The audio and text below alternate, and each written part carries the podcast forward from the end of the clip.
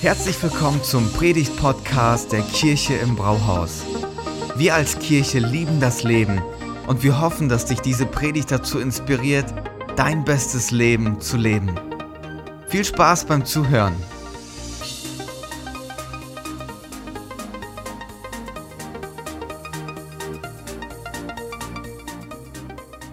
Ich habe schon lange nicht gesagt, ich liebe unsere Kirche und ich mag euch richtig gerne. Ja. Wisst ihr, warum ich das jetzt nochmal so bewusst sage?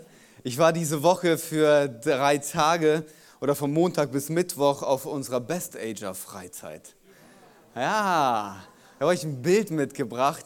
Ähm, wir waren da gemeinsam in Altenau und hatten eine richtig großartige Zeit. Es hat so viel Spaß gemacht.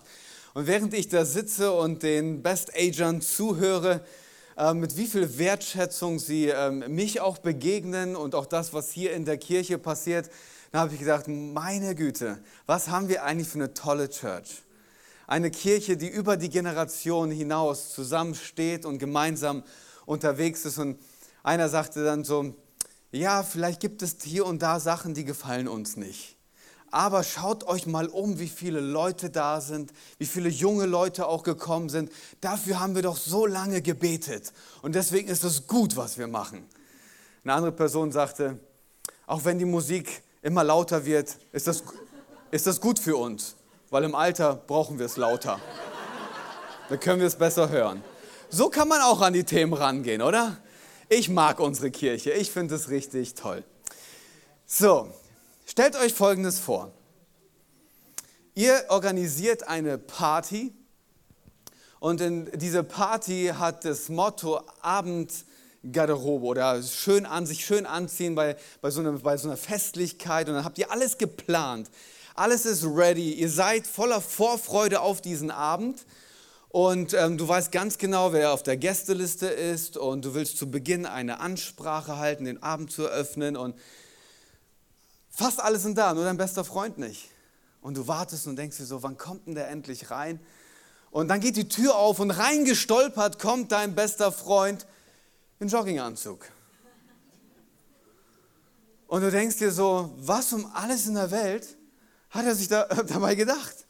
Der wusste doch, das ist hier Abendgarderobe. Ich mache hier ein feines Fest. Und du sprichst aus, was alle denken. Und du gehst zu ihm und sagst, was ist los? Hast du dich vertan? Und dann merkst du, er ist nicht nur in Sportklamotten, er riecht auch so. Und dann sagst du zu ihm, komm, du weißt, wo meine Unterwäsche ist. Du weißt, wo meine Klamotten sind. Geh eben duschen, zieh dich um, nimm meine Klamotten und dann komm in dem richtigen Dresscode wieder nach unten. Dieses Bild, das ich benutze, möchte ich benutzen, um unsere Predigt einzuführen weil wir uns den Kolosserbrief anschauen und in diesem Kolosserbrief merken wir, wie Paulus damit beginnt, Jesus vorzustellen. Er sagt, Jesus, liebe Freunde, ist so viel mehr, als du dir jemals erträumen könntest. Er ist so viel mehr, das passt gar nicht in deine Vorstellungskraft. Jesus ist so viel größer. Und weil Jesus so viel größer und so großartig ist, macht es Sinn, wie Sarah letzte Woche gepredigt hat, dass wir unser ganzes Leben in diesen Jesus verwurzeln. Dass wir uns fest gründen in ihm, dass unser Lebensbaum vital wird und Früchte trägt. Aber da bleibt Paulus nicht stehen, sondern er geht dann diesen einen Schritt weiter und sagt, und jetzt, wo ihr von, von Jesus neues Leben bekommen habt, und jetzt, wo ihr euch verwurzelt in ihm, ist es Zeit, dass ihr einen neuen Dresscode an den Tag legt.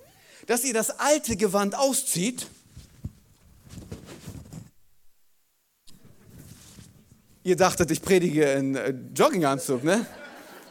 Und dass ihr das neue Gewand anzieht. Es ist Zeit, dass ihr das alte hinter euch lasst und mit dem neuen unterwegs seid. Auch wenn es zerrissen ist, es ist immer noch neu. Weiß, was die einen oder anderen jetzt denken. Es gibt Leute, die sammeln Spenden für mich, damit ich endlich anständige Klamotten trage. Aber das ist das Bild, das Paulus benutzt. Und er sagt, hey, ihr müsst das Alte ablegen und einen neuen Dresscode anziehen, okay? Und wenn er von Klamotten redet oder Anziehen redet, wovon redet er? Dass wir als Christen auf einer besonderen Art und Weise aussehen müssen von unseren Klamotten? Nee, auf gar keinen Fall. Wenn er sagt anziehen, dann meint er ähm, Haltungen, neue Haltungen an den Tag legen. Wenn er von Anziehen redet, dann redet er davon, dass wir Gewohnheiten vielleicht neu machen, dass wir Herzenshaltungen oder Themen in unserem Leben ablegen und auf einer neuen Art und Weise leben. Dass wir werden zu dem, wer wir eigentlich vom Ursprung her schon sind. Und was David und ich heute machen wollen, ist euch ein etwas komplexen Text ähm, vorstellen. Deswegen lade ich euch ein, wirklich mitzuschreiben oder voll aufmerksam dabei zu sein. Ihr müsst mitdenken, damit ihr heute versteht, was wir sagen wollen. Okay? Ich werde kurz beten und dann nimmt David uns in den ersten Punkt mit rein. Jesus, es ist so großartig, dass du uns mit reinnimmst in ein neues Leben. Danke, dass du uns beschenkst mit etwas Neuem.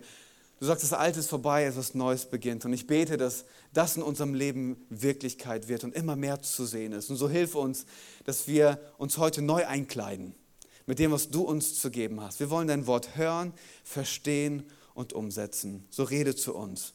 Amen. Genau. Jesus gibt uns ein neues Leben, wie Thomas, wie Thomas uns das gesagt hat. Jetzt ist die Frage, was zeichnet dieses Leben aus? Und deswegen wollen wir gleich zusammen mit dem Text starten.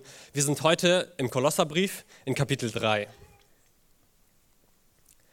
Da ihr nun also zusammen mit Christus auferweckt worden seid, sollt ihr euch ganz auf die himmlische Welt ausrichten, in der Christus auf dem Ehrenplatz an Gottes rechter Seite sitzt.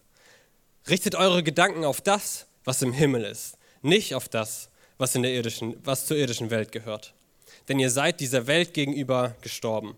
Und euer neues Leben ist ein Leben mit Christus in der Gegenwart Gottes. Jetzt ist dieses Leben den Blicken der Menschen verborgen. Doch wenn Christus euer Leben in seiner Herrlichkeit erscheint, wird sichtbar werden, dass ihr an seiner Herrlichkeit teilhabt. Paulus beschreibt hier die Realität eines Menschen, der sich in Jesus verwurzelt hat. Für Paulus ist das so real wie der Nachbar, neben dem du gerade sitzt er schreibt hier viele Wahrheiten sehr kompakt, deshalb will ich das einmal für uns ein bisschen aufdröseln. Er hat eine, Paulus hat eine klare Aufforderung. Richte dich ganz auf den Himmel aus. Das schreibt er zweimal. Und er gibt auch zwei Grundlagen dafür. Also richte dich ganz auf den Himmel aus. Erstens, weil du dieser Welt gegenüber gestorben bist. Und zweitens, weil du mit Jesus auferweckt wurdest. Und diese zwei Punkte, die stehen für Paulus fest. Daran gibt es keinen Zweifel. Das ist so, das ist Realität. Wir sind also gestorben und wieder auferstanden. Lass uns das mal genauer anschauen. Also in dieser Realität ist der erste Punkt, den wir verstehen müssen, wir sind gestorben. Vielleicht sitzt du hier und fragst dich, eigentlich fühle ich mich gar nicht so tot.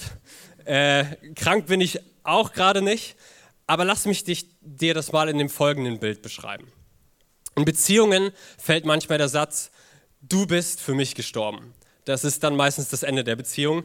Ähm, aber das ist eher das, was Paulus meint. Und bei vielen verfolgten Christen, äh, viele verfolgte Christen erleben das in ihrer Familie. Das wird zu ihnen gesagt, wenn sie sich zu Jesus bekennen und sie werden dann ausgeschlossen. Und diesen Tod, das ist das, was Paulus meint. Die andere Person oder das, das andere Stück ist nicht gestorben, es ist zwar noch lebendig, aber die Position hat sich geändert. Jetzt, wo du dein Leben in Jesus verwurzelt hast, bist du dieser Welt gegenüber gestorben.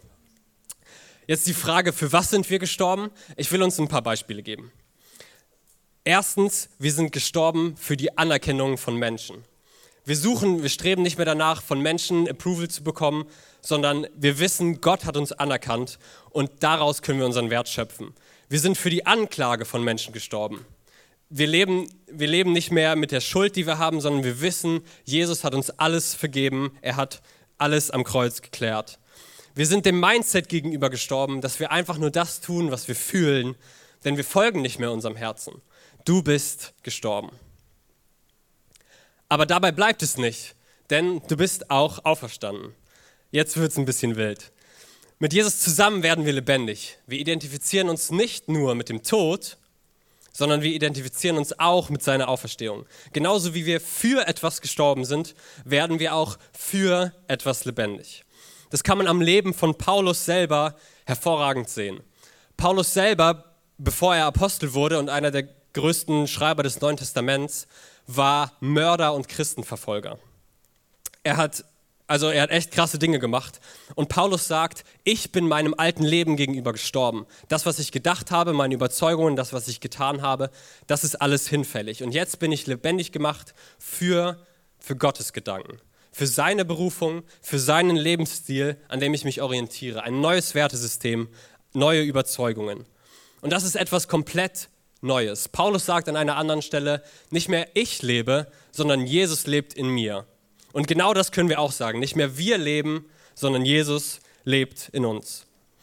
Und Stella hat es vorhin schon gesagt, letzte Woche konnten wir genau das feiern, die Taufe. Das perfekte Bild, um das zu beschreiben. Unsere Täuflinge werden in den Tod von Jesus getauft. Sie sind komplett unter Wasser, wie tot, wie begraben. Das Alte bleibt im Wasser zurück und sie stehen auf zu einem neuen Leben in Christus.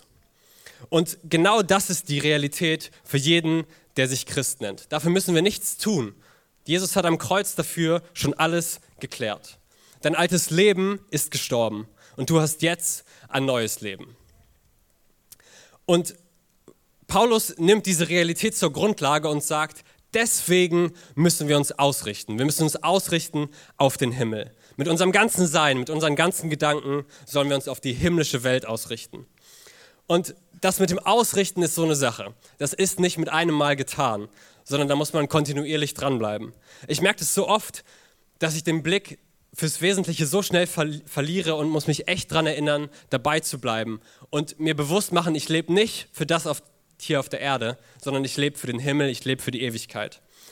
Und wir müssen da hartnäckig sein, wenn es darum geht, unseren Fokus richtig zu haben. Wir dürfen nicht zulassen, dass unser Blick nach hinten abweicht. Wir geben nicht auf. Wir wollen immer dranbleiben. Und Paulus konnte diesen Punkt gar nicht genug betonen. Jetzt fragen wir sich äh, vielleicht, warum ist das so? Warum macht er das? Haben die Christen, die Christen in Kolosser das so nötig? Ich würde sagen, ja, die waren richtig gut unterwegs am Anfang. Die haben ihr Leben Jesus gegeben, die haben diese Realität, die David uns gerade vorgestellt hat, vor Augen gehabt.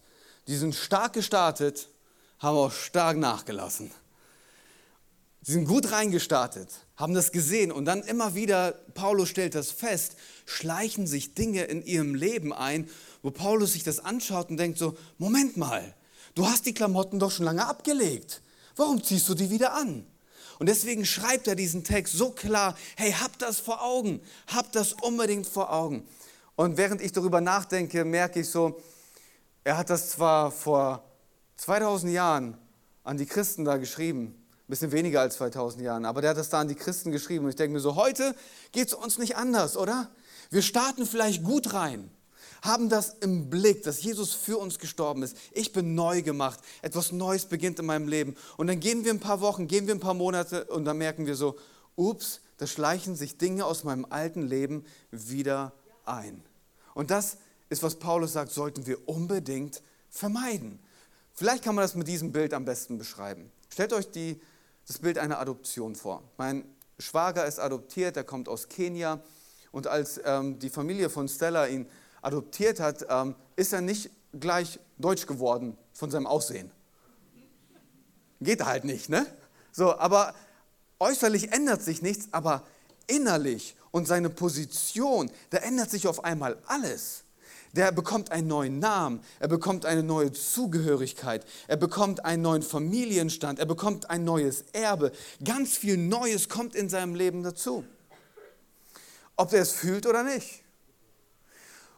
Lasst uns das Bild mal ein bisschen weiter spinnen. Stellt euch ein Sklavenkind vor, das von einer Königsfamilie adoptiert wird.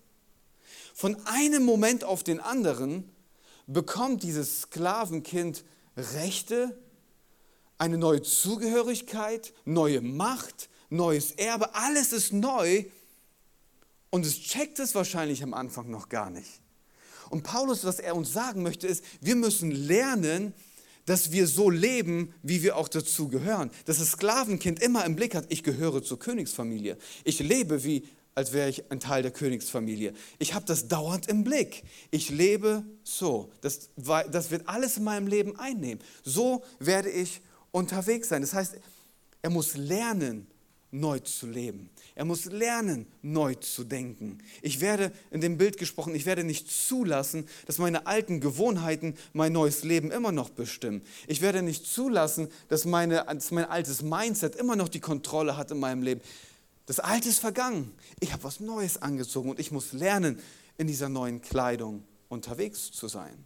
Das ist, was Paulus uns hier mitgeben möchte. Aber jetzt sind wir mal ganz ehrlich. Sind wir meistens in der Kirche, ne? Sobald du dein Leben Jesus gibst, ist diese Realität wahr. Du bist neu, neue Realität. Aber das heißt nicht, dass mit dieser neuen Realität alles in deinem Leben geklärt ist. Dass du auf einmal charakterlich ein Heiliger bist. Dass du von deiner Haltung immer die beste Haltung hast. Oder ist das bei jemandem passiert? Weil dann würde ich gerne dein Rezept wissen. Es ist ein Prozess, von dem Paulus hier redet. Da beginnt etwas, das ist die Realität und jetzt müssen wir in diese Realität hineinwachsen. Und weil das jetzt nicht sofort automatisch da ist, müssen wir uns fragen, wie kommen wir dahin? Und zum Glück lässt Paulus sich nicht zweimal bitten, um uns eine Antwort zu geben. Verse 5 und 6 und dann Vers 8. Ganz starke Ausdrucksweise, die er hier benutzt. Tötet daher, was in, also weil ihr zu dieser neuen Realität gehört habt, gehört, tötet, was in den verschiedenen Bereichen eures Lebens noch zu dieser Welt gehört. Sexuelle Unmoral, Schamlosigkeit, ungezügelte Leidenschaft, böses Verlangen und die Habgier. Habgier ist nichts anderes als Götzendienst. Wegen dieser Dinge bricht Gottes Zorn über die hinein, schon starke Aussage, oder? Die nicht bereit sind, ihm zu gehorchen. Und dann Vers 8. Doch jetzt, er führt die Liste fort, legt alles ab. Auch Zorn, Aufbrausen, Bosheit und Verleumdung. Kein gemeines Wort darf mehr über eure Lippen kommen. Belügt einander nicht mehr. Ihr habt doch das alte Gewand ausgezogen. Du trägst nicht mehr die Joggingjacke. Das ist ausgezogen. Den alten Mensch mit seinen Verhaltensweisen, das haben wir hinter uns gelassen. Und ihr habt ein neues Gewand angezogen. Und den neuen, von Gott erschaffenen Menschen, der wird fortwährend erneuert. Das ist ein Prozess. Mit welchem Ziel?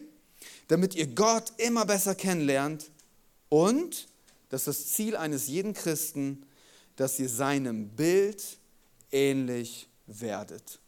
Wir kriegen ein neues Gewand. Und dieses neue Gewand, das ziehen wir über, aber wir sind noch nicht fertig. Das ist ein Prozess, der wird dauerhaft stattfinden. Wir werden erneuert. Paulus führt uns ganz deutlich vor Augen, hey, das alte Leben hatte bestimmte Verhaltensweisen und Verhaltensmuster. Das lassen wir hinter uns. Etwas Neues beginnt. Jetzt könnte man sagen, wenn man diese Liste hier liest, so, Paulus, du übertreibst schon richtig dolle. Ich meine, entspann dich doch mal ein bisschen. Wir machen so Aussagen wie, ähm, was ist denn schon dabei, wenn ich einfach meinen Gefühlen folge und meine Leidenschaft auslebe? Ist doch nicht so schlimm, oder? Mein Habgier, das hört sich so blöd an. Ich würde es eher nennen, ich will Sachen einfach um jeden Preis gerne haben. Habgier, das ist so ein bisschen blöd. Dann beschreiben wir das für uns oder wir sagen, Notlüge soll schlimm sein? Ganz ehrlich, wer macht das nicht hin und wieder mal? Oder vielleicht findest du dich dort wieder, sagst, ich kann halt nicht dafür, dass ich so getriggert werde. Und dann so emotional reagiere, dann übernehme halt meine Emotionen, die Kontrolle und dann kommt es halt einfach aus, aufbrausend aus mir raus. Ich kann eben nichts dafür. Oder du sagst, alle wissen doch, dass ich so extrovertiert bin und dass ich ganz schnell und viel rede und dass ab und zu mal ein Wort fällt, das ein bisschen gemein ist. Ja komm, das müssen die doch wissen von mir. Das kommt halt mal vor. Die müssen halt lernen, mit mir umzugehen. Das sind so Aussagen, die wir treffen und Paulus würde sagen so, nee, Moment mal, Moment mal. Das, was du gerade beschreibst als normal, ist nicht normal. Das hast du doch abgelegt. Halte die Wahrheit vor Augen. Du bist neu. Lebe, als wärst du neu. Und vielleicht ist das Wichtigste, was du heute mitnehmen kannst aus dieser Predigt, folgender Gedanke. Vielleicht sind Dinge für dich normal geworden. Vielleicht ist es normal für dich, dass du mit der Joggingjacke rumläufst. Und der Heilige Geist erinnert dich heute Morgen und sagt, hey, du hast es doch eigentlich schon lange abgelegt. Das ist nicht normal, dass du das so machst. Vielleicht ist der Gedanke, den du heute mitnimmst, dass Jesus zu dir sagt, ich will mit dir den Prozess weiterführen. Ich will Dinge aus deinem Leben rausnehmen und etwas Neues geben. Mach das nicht einfach so gedanklich, ist doch egal. Nee, es ist nicht egal. Warum ist das nicht egal? Weil Paulus will uns hier eigentlich Folgendes sagen. Deine Theologie sollte in deinem Leben zu sehen sein. Das, was du glaubst, sollte in deinem Leben zu sehen sein. Lass es nicht nur Kopfwissen sein. Es muss vom Kopf runterrutschen in dein Herz. Und wenn es in deinem Herzen zur Überzeugung wird, sollte es Hände und Füße bekommen, in deinem Leben zu sehen sein. Das ist, worauf Paulus hier abzielt. Und dann braucht, gebraucht er ganz starke Ausdrücke, so wie tötet. Leg das ab. So, sei entschieden bei dem, was du tust, wenn du die Themen deines Lebens an. Mach das nicht so Larifari. So, ja, ist halt so, ne? Nee, nee, trete dem entschieden entgegen und sag, hey, ich will das Thema anpacken. Das ist, was Paulus uns hier sagen möchte. Warum ist das so wichtig? Weil wenn wir diese Entscheidung nicht treffen, dann wird das zu unserem Lebensstil, zu unseren Gewohnheiten. Und all das beeinflusst unser Leben, es beeinflusst unsere weiteren Entscheidungen, die wir treffen, es beeinflusst unsere Beziehungen, es beeinflusst alles in unserem Umfeld, wenn wir die Themen nicht anpacken. Hey, vielleicht bist du heute hier und du sagst so, ja, ich bin jemand, der redet viel gerne und ich schaue zurück und ich sehe eigentlich eine Spur von Menschen, die ich durch mein Reden verletzt habe. Was würde Paulus dir sagen? Er würde sagen, das ist nicht wer du bist. Hör auf damit. Du hast eine neue Realität, mit der du lebst. Sag nicht einfach, das ist so. Nee, lass uns das anpacken, damit du zu dem wirst, wer du wirklich bist, weil es ist nicht egal, wie du als Christ lebst. Es ist nicht egal, wie du mit Jesus unterwegs bist. Das ist, was Paulus versucht, den Leuten hier mitzugeben. Als ich das gelesen habe, habe ich mich erinnert an die Bibelstelle, äh, wo Jesus sagt, wenn deine Hand dich zu etwas Bösem verleitet, dann hau sie ab. Es ist besser für dich, dass du ohne Hand in den Himmel gehst, als mit Hand in die Hölle. Ist mal paraphrasiert. Ähm, was, was schlägt Jesus vor? Eine Amputation? Nein, Jesus macht eine Übertreibung, genau wie Paulus eine Übertreibung macht, um uns einen Punkt mitzugeben. Freunde, es ist wichtig, dass wir den Dingen unseres Lebens, unseres Charakters, unserer Gewohnheiten entschieden entgegentreten. Weil wer von euch weiß, dass die Hand nie das Problem ist. Es ist immer das Herz. Es ist immer, was in unserem Inneren ist, was unsere Hand dann am Ende des Tages tut. Wusstet ihr, dass es in Afghanistan immer noch Sitte ist, dass wenn jemand beim Klauen erwischt wird, dass man seine Hand abhaut? Dann gibt es diese Geschichte von dem einen Dieb, der erwischt wurde, seine Hand wurde abgehauen. Und dann zwei Wochen später wurde er wieder erwischt, haben sie die andere Hand genommen. Und ein paar Wochen später wieder, weil er mit dem Mund geklaut hat. Freunde, die Hand ist nicht das Problem. Es ist unser Herz. Es ist unser Charakter, unsere Haltung, unsere eigene Einstellung, wo Paulus sagt, und dem müssen wir entschieden entgegentreten. So, wie machen wir das jetzt? Wie machen wir das jetzt so entschieden? Ein kurzer Gedanke, bevor David uns dann mit in den entscheidenden Faktor mit reinnimmt. Immer wieder ermutigt uns Jesus, dass wir die Themen unseres Lebens nicht einfach unter den Teppich kehren, sondern dass wir sie rausholen und ans Licht bringen. Wir wollen die Themen unseres Lebens ans, ans Licht bringen. Das ist eine geistliche Wahrheit dahinter. Sobald du Dinge aus deinem Leben ans Licht holst und es dem Licht aussetzt, verliert es seine Macht schon mal. Wann immer ich mit Menschen im seelsorgerlichen Gespräch bin über Themen, die sie bewegen, benutze ich folgendes Bild, weil es hilft mir, Bilder helfen mir, um Dinge zu beschreiben. Ich sage, stell dir mal vor, du sitzt an einem Tisch, wir sitzen alle an einem Tisch und es gibt Dinge, die dich beeinflussen, ohne in deinem Sichtfeld zu sein. Die sind unterm Tisch und die werden dich immer immer kontrollieren, weil du sie nicht siehst. Und die werden dir, dich zu Handlungen treiben, wo du dachtest, hey, das habe ich doch lange gesagt, das mache ich nicht mehr. Aber die sind unterm Tisch und beeinflussen dich. Und die Idee ist, dass wir einen Schritt zurück machen und sagen, jetzt hole ich das aus dem Tisch, unterm Tisch hervor und ich lege das auf den Tisch. Und ich setze es dem Licht aus. Und ich schaue nicht nur selber drauf, sondern ich lasse andere auch mit drauf schauen. Warum ist das so wichtig? Weil das der erste Weg ist, um entschieden den Themen deines Lebens entgegenzutreten. Ich mache das persönlich so, dass ich unterschiedliche Leute habe, denen ich die Erlaubnis gebe, mit mir auf die Themen zu schauen, die auf meinem Tisch liegen. Und glaub mir, da gibt es genug. Ich habe ganz viele Charakterschwächen. Aber ich bin auf dem Weg. Und ich bin so froh, dass ich eine Frau habe, die mich bedingungslos liebt, die auf meine Themen schaut, auf meine Charakterschwäche und sagt, ich mag dich trotzdem und lass uns das Thema anpacken.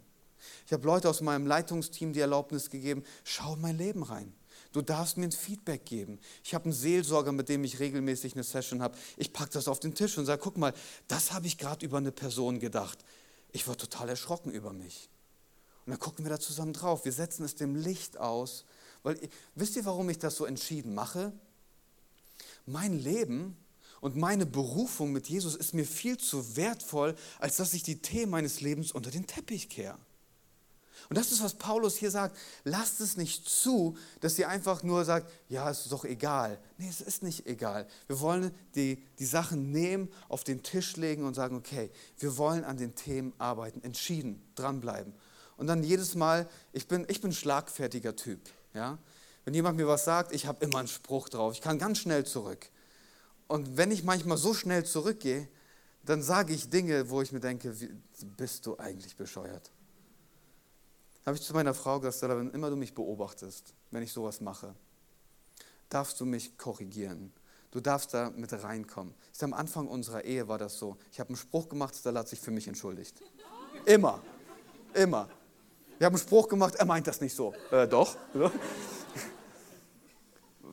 Was will ich damit sagen? Manchmal sind unsere blinden Flecke so groß, die sehen wir gar nicht. Und es braucht Leute in unserem Umfeld, mit denen wir das zusammen auf den Tisch legen. Und da kommt jetzt der letzte und entscheidende Faktor ins Spiel. Paulus malt am Ende dieses Abschnittes ein Bild von Kirche, das so phänomenal ist. Und David, du kannst uns gerne in dieses Bild mit reinnehmen. Genau, lass uns zusammen in den Text gucken. Geschwister, ihr seid von Gott erwählt. Ihr gehört zu seinem heiligen Volk. Ihr seid von Gott geliebt. Darum kleidet euch nun in tiefes Mitgefühl, in Freundlichkeit, Bescheidenheit, Rücksichtnahme und Geduld. Geht nachsichtig miteinander um und vergebt einander, wenn einer dem anderen etwas vorzuwerfen hat. Genauso wie der Herr euch vergeben hat, sollt auch ihr einander vergeben. Vor allem aber bekleidet euch mit der Liebe. Sie ist das Band, das euch zu einer vollkommenen Einheit zusammenschließt. Wow, was für ein Bild von Kirche, oder? Ein großes Miteinander. In so einer, Groß in, in so einer Gruppe will man doch echt sein. Und hier kommt das zweite, werde, wer du schon bist. Denn Paulus fängt damit an und sagt, du bist von Gott geliebt. Er hat dich gefunden. Du gehörst jetzt zu seiner Familie. Du bist neu. Und deswegen sagt er, lebe auch so. Wisst ihr, wir sind ein Haufen von Menschen, die auf dem Weg sind. Wir sind alle auf dem Weg, die zu werden, die wir schon sind. Und deswegen sind wir noch weit weg von perfekt. Aber das meint uns alle. Das meint dich und mich. Aber mit dieser Wahrheit vor Augen, dass wir alle auf dem Weg sind, macht es, macht es sich uns doch viel leichter, mit dem anderen Mitgefühl zu haben. Wenn einer kämpft, wissen wir, okay, ja, ich weiß, ich kämpfe auch. Deswegen habe ich Mitgefühl. Ich habe Rücksicht, weil ich dasselbe oder eine ähnliche Sache auch schon durchgemacht habe. Und wir müssen nicht direkt canceln. Wir haben alle Jesus, aber wir brauchen Jesus alle noch mehr. Und das, was Paulus beschrieben hat, das ist der Traum von Kirche. Wir sagen immer, wir sind besser zusammen und das stimmt auch. Als ich letzte Woche ähm, hier bei der Probe für das Worship-Team gestresst und kurz angebunden war, ich war mit meinen Gedanken ganz woanders, war ich so dankbar und froh für mein Team, die geduldig waren und nachsichtig, die haben mich gefragt, was los ist. Und ich glaube, das ist nicht nur mein Team, sondern dieser Raum hier ist voller Potenzial. Hier sitzen Leute, die zu Ermutigern werden und anderen so unter die Arme greifen. Leute, die begeistern und anfeuern und sagen, come on, ich weiß, es ist hart, aber du bist auf dem richtigen Weg, ich unterstütze dich. Hier sehe ich Mentoren, die sich zur Verfügung stellen, damit andere groß rauskommen. Geistliche Väter und Mütter, die junge Christen an die Hand nehmen und ihnen zeigen, wie es gelingen kann, selbst Jahrzehnte mit Jesus unterwegs zu sein.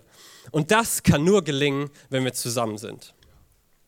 Um zu dem zu werden, wer du bist, brauchst du die Kirche, die aus Menschen besteht, wie du und ich. Gib dich bewusst rein in Beziehungen. Sei Teil einer Live-Group, wo du genau so etwas anpacken kannst, im Eins zu eins. Oder bau hier in der Kirche Beziehungen, die geprägt sind von Ehrlichkeit und Ermutigung.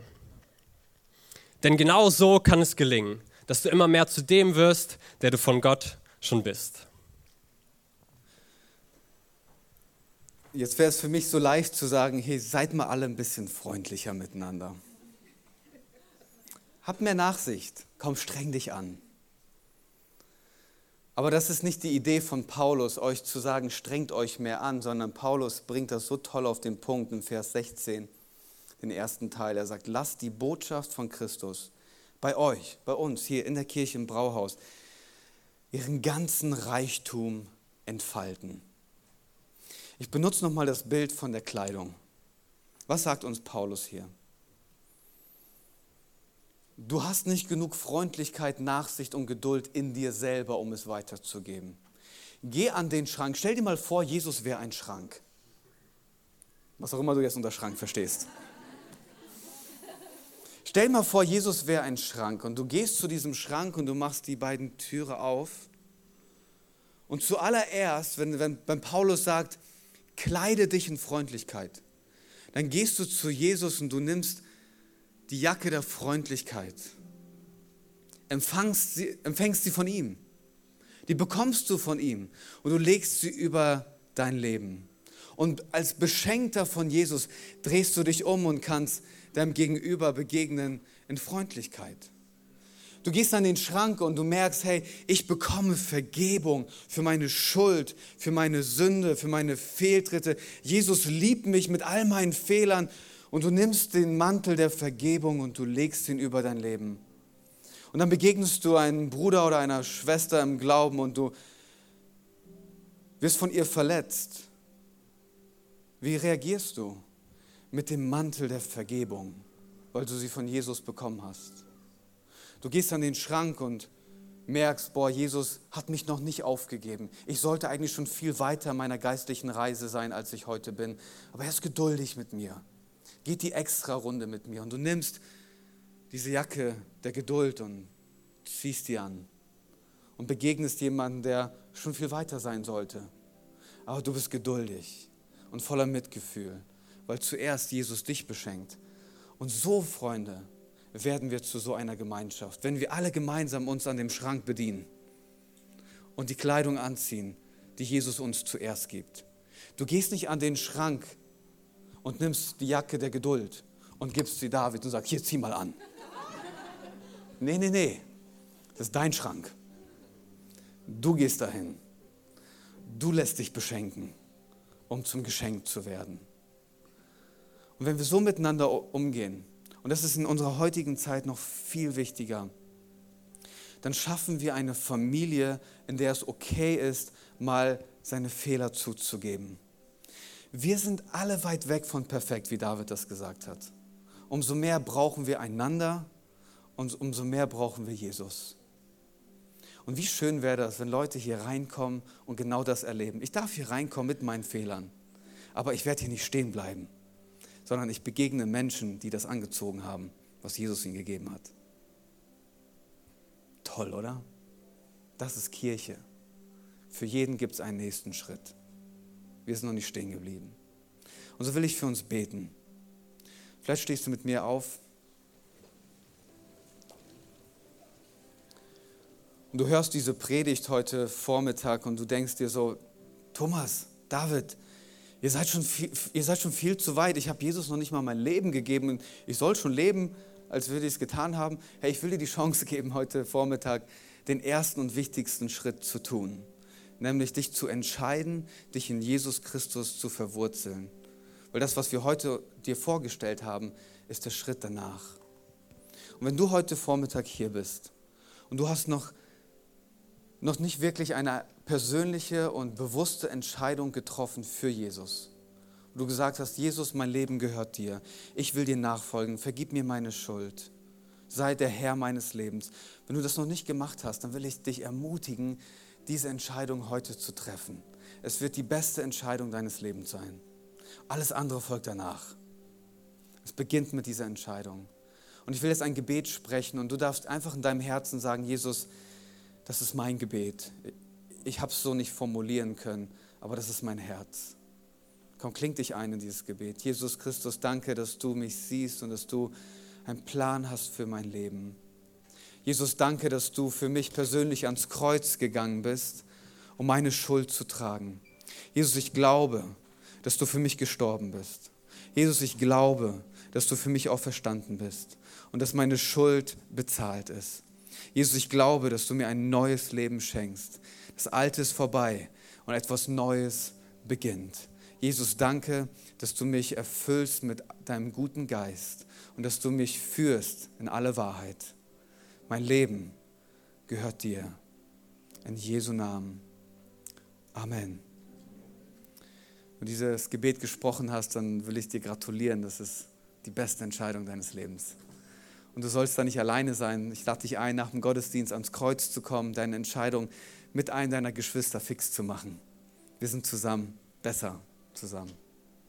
Und jetzt möchte ich für alle von uns beten, denen der Heilige Geist heute Morgen eine Joggingjacke gezeigt hat, die es endlich abzulegen gilt. Ich kann dir sagen, wie es die Vorbereitung bei David und mir war. Wir hatten einige Sachen, wo wir gesagt haben, es ist Zeit, das nochmal anzupacken. Vielleicht bist du auch in diesem Prozess. Und ich will für uns beten, weil was es dafür braucht, ist Gottes Gnade und seine Liebe, weil es tut weh, Dinge von der Wurzel her anzupacken, rauszunehmen. Aber was danach passiert, ist so heilsam und so schön. Und es kann nur Jesus geben.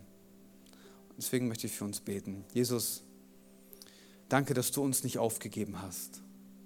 Danke, dass du immer noch einen Plan hast für unser Leben. Und wenn wir charakterlich hier und da unsere Schwächen haben, wollen wir dir heute sagen, wir sind nicht okay damit, dass es einfach nur so mitläuft.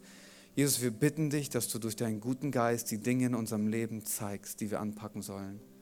Und gib uns die Kraft und den Mut, es auf den Tisch zu legen. Und schenk uns Freunde und Leute in unserem Umfeld, mit denen wir da gemeinsam draufschauen können. Jesus, unser Ziel und unser Wunsch ist es, dass wir dir immer ähnlicher werden. Und so führ uns in diese Freiheit. Mach uns neu und erneuer uns immer mehr. In Jesu Namen. Amen. Vielen Dank fürs Zuhören. Wenn du eine Frage hast, kannst du uns gerne eine E-Mail an info at kirche-im-brauhaus.de schreiben. Wir geben unser Bestes, um deine Fragen zu beantworten. Bis zum nächsten Mal beim Predigt-Podcast der Kirche im Brauhaus.